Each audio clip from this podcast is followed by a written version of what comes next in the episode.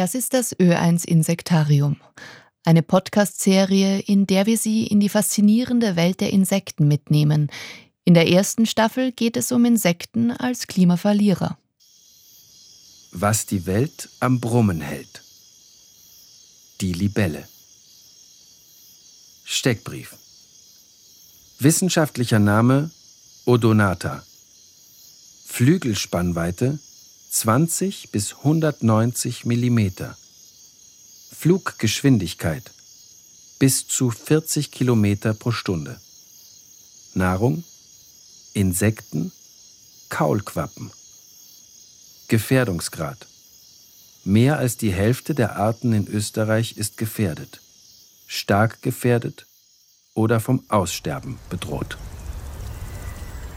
Bei Sonnenschein kann man Libellen an nahezu jeder Art von Gewässer beobachten. Mit raschem Flügelschlag und ruckartigem Richtungswechsel jagen sie über das Wasser oder sitzen auf einem Stein und lauern auf Beute. Libellen haben vier zumeist durchsichtige Flügel, große Facettenaugen und einen langen, dünnen Körper, dessen schillernde Farben eine eindeutige Bestimmung ermöglichen. Andreas Kovanetz forscht seit 35 Jahren zu Libellen. Er ist fasziniert von diesen Insekten.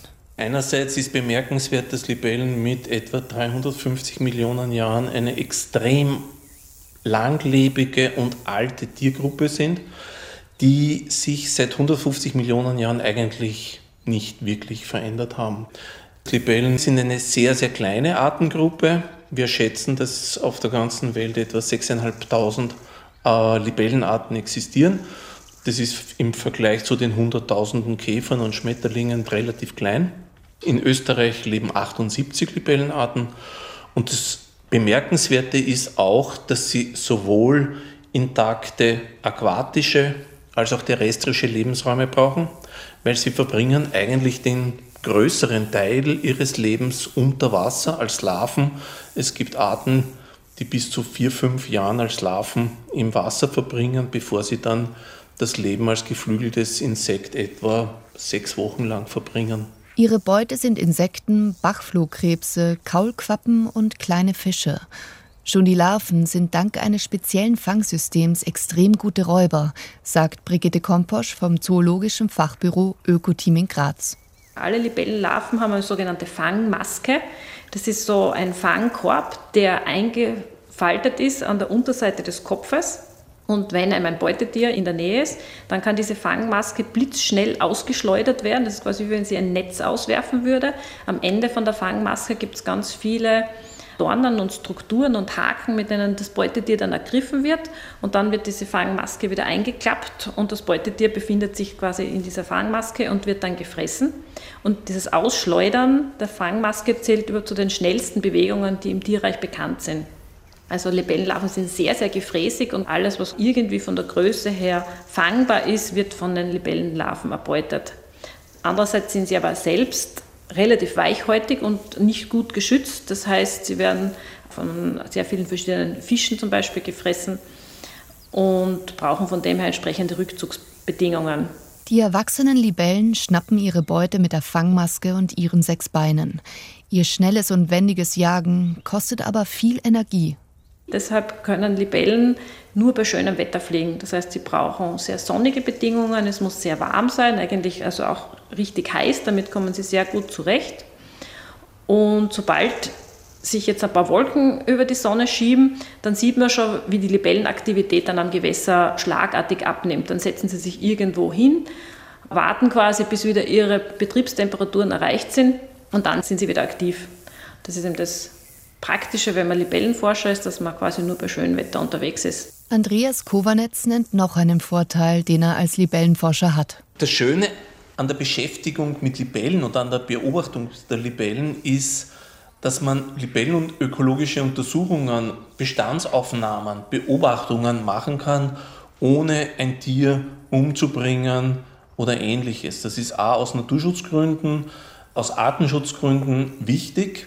Jede der 78 Arten ist eigentlich im Feld bestimmbar und das geht selbst mit Fotos und man kann die Tiere auch mit dem Netz fangen, man kann sie problemlos in die Hand nehmen, man kann sie untersuchen, man kann sie wieder freilassen.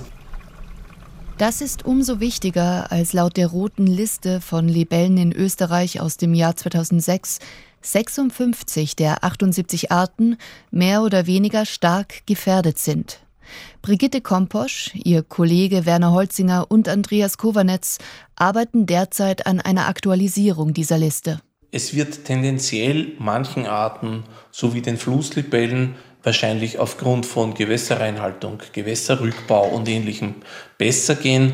Andere ökologischen Gruppen wie die hochalpinen Arten, wie die Moorlibellen, wie die Libellen, die an temporäre Gewässer angepasst sind und ähnliche hochspezialisierte Gruppen, da wird wahrscheinlich der Gefährdungsgrad herabgestuft werden. Insofern ist die, sage ich jetzt einmal, die Aussicht, dass die neue rote Liste bessere Ergebnisse bringt, nicht unbedingt gegeben. Ein Grund dafür ist der Klimawandel, sagt Werner Holzinger. Wenn man so diese Klimamodelle anschaut, könnte man erwarten, dass Libellen überwiegend profitieren. Da gibt es relativ aktuelle Untersuchungen dazu, dass das nicht der Fall ist und dass man eher annimmt, dass so in etwa 70 Prozent der Arten, also der jetzt bei uns heimischen Arten, Nachteile haben durch den Klimawandel. Das seien vor allem Arten, die kühlere Gewässer benötigen für die Entwicklung der Larven. Eine große Gefahr ist der Verlust an Lebensraum durch geringere Niederschläge im Zuge der Klimaerwärmung. Ein ganz plakatives Beispiel ist die kleinste Libellenart Europas, die Zwerglibelle, Nehalenia speciosa, die ein Prachtstück ist von ca. 19 mm Flügelspannweite und ist ganz dünn und die lebt in Seckensümpfen, die ausgesprochen nährstoffarm sind und kühle Lebensräume darstellen. Und dort fliegt sie so versteckt zwischen den Halmern um und um. Und das ist zum Beispiel eine Art, die massiv leiden wird unter dem Klimawandel, weil ihre Lebensräume verloren gehen, weil sie sich ausgesprochen schwer tut, neue Lebensräume zu besiedeln, weil sie eben so klein und schwach und wenig ausbreitungsfähig ist, sodass selbst neu entstehende Lebensräume, wenn es solche denn gäbe, für sie schwer erreichbar sind. Libellenarten, die gut fliegen können, können der Erwärmung unter Umständen ausweichen. Ein Beispiel dafür ist die Feuerlibelle. Sie sei in den späten 1960er Jahren in der Steiermark zum ersten Mal nachgewiesen worden und mittlerweile in jedem größeren Stillgewässer zu beobachten, sagt Werner Holzinger. Den Libellen setzt aber vor allem zu, dass Moore, Feuchtwiesen und temporäre Gewässer vom Menschen zerstört werden. Oder anderes Beispiel von Lebensräumen, die für Libellen ganz wesentlich sind, die aber viele Leute in der Landschaft vielleicht nicht einmal als einen Lebensraum erkennen, sind so in der montanen, hochmontanen Stufe diese ganz kleinen Quellfluren, wo dann am Hang nur so Vernässung ist, wo das Wasser ein bisschen so rausrieselt und wo dann vielleicht ein bisschen so Dorfmoos entsteht. Und da gibt es ein, zwei, drei Libellenarten, die sind nur speziell in diesen Lebensräumen zu finden. Und wenn zum Beispiel das Skigebiet erweitert wird, war jetzt ein großes Beispiel auf der Turach, wo viele solche Lebensräume einfach verloren gegangen sind. Und das sind natürlich schwer wiederherstellbare Lebensräume, wo dann Arten, die ohnehin schon äh, aufgrund des Klimawandels gefährdet sind, durch Unwissenheit oder Ignoranz dann an den Rand des Aussterbens gebracht werden. Vor allem Libellenarten, die auf einen bestimmten Lebensraum spezialisiert sind, sind stark gefährdet. Andreas Kovanetz nennt als Beispiel die Salzlacken im burgenländischen Seewinkel, wo das Grundwasser durch Niederschlagsmangel und zu große Entnahme für die Landwirtschaft stark sinkt und deshalb die Lacken sterben. Wo wir eine ganz spezialisierte Libellenfauna haben, die auch an diese Gewässer mit einer sehr hohen Salinität angepasst sind. Und was man jetzt im Seewinkel ja miterlebt, sieht man, dass wahrscheinlich diese Lebensräume endgültig verloren sind und damit auch natürlich hochspezialisierte Libellen. Bei Blaupfeil-Libellen hat Andreas Kovanetz eine interessante Beobachtung der Klimawandelanpassung gemacht. Es gibt eine Blaupfeilart, das ist der sogenannte südliche Blaupfeil, der sein Verbreitungsgebiet im Mittelmeerraum hat. Und dieser südliche Blaupfeil ist hellblau, das heißt, er ist mit einer Wachsschicht überzogen, die vor sehr starker UV-Einstrahlung schützt, vor Überhitzung schützt. Und die Beobachtung, die mir gelungen ist, ist, dass zwei von diesen vier Blaupfeilarten jetzt bereits in Mitteleuropa ebenfalls ganz hellblau überzogene Thoraxbereifung haben. Das heißt, die reagieren damit auf die erhöhte Einstrahlung, auf die erhöhten Temperaturen, indem sie einfach diese angelegte Wachsproduktion auch auf den Thorax in unseren Breiten aktivieren.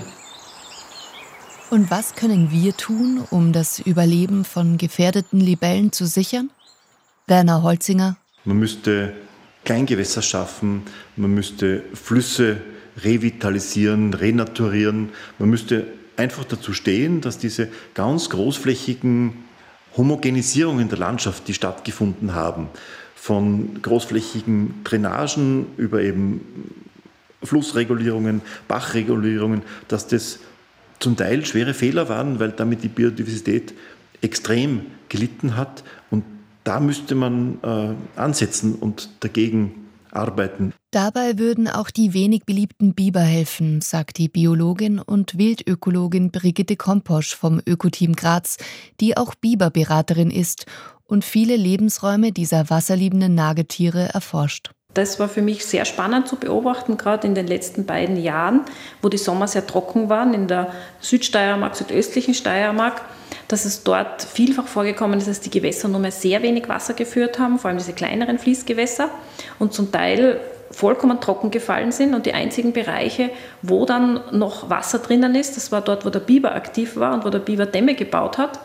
Und Biber konstruieren dann ja richtige kleine Teiche und das wirkt sich ganz positiv auf die Libellen aus. Also generell gibt es da auch schöne Untersuchungen dazu, welche Libellen davon profitieren, weil eben die Fließgeschwindigkeit sich ändert, die Wassertemperatur sich ändert und dass das dann Rückzugsbereiche sind für Libellen in unserer Kulturlandschaft, wo sie trotz dieser Trockenheit noch ausreichend Lebensräume haben und sich die Larven entwickeln können. Aber auch jeder naturnahe Garten und jedes kleine Gewässer helfen den Libellen und der Biodiversität insgesamt. Was jeder Einzelne machen kann, der jetzt das Glück hat, über einen Garten zu verfügen, auch wenn er noch so klein ist, ist einfach irgendwo ein wildes Eck lassen. Da reichen oft auch kleinste Wasserflächen, die man schafft, ohne Fische. Und ich finde das immer so beeindruckend, wenn man sich Luftbilder anschaut, wie viele Einfamilienhäuser mittlerweile Pools haben oder in irgendeiner Form Schwimmmöglichkeiten.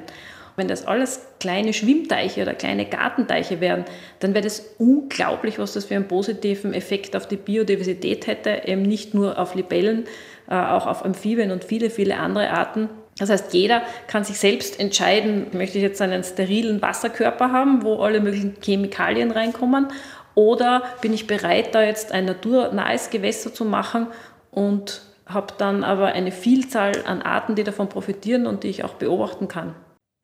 Das Ö1 Insektarium, was die Welt am Brummen hält, ist als Podcast verfügbar und dauerhaft auch im Ö1 Online-Archiv hörbar unter oe1.orf.at-insektarium. MitarbeiterInnen dieser Staffel Sonja Bettel, Ilse Huber, Julia Grillmeier und Sabine Nikolai. Redaktion Monika Kalcic. Idee Ulrike Schmitzer. Gesprochen haben Naimi Latzer und Martin Fischer. Es gibt übrigens 40 Ö1 Podcasts. Von Nachrichten und Reisen über Literatur und Digitalem bis zu historischem und klassischem. Zu hören überall dort, wo es gute Podcasts gibt.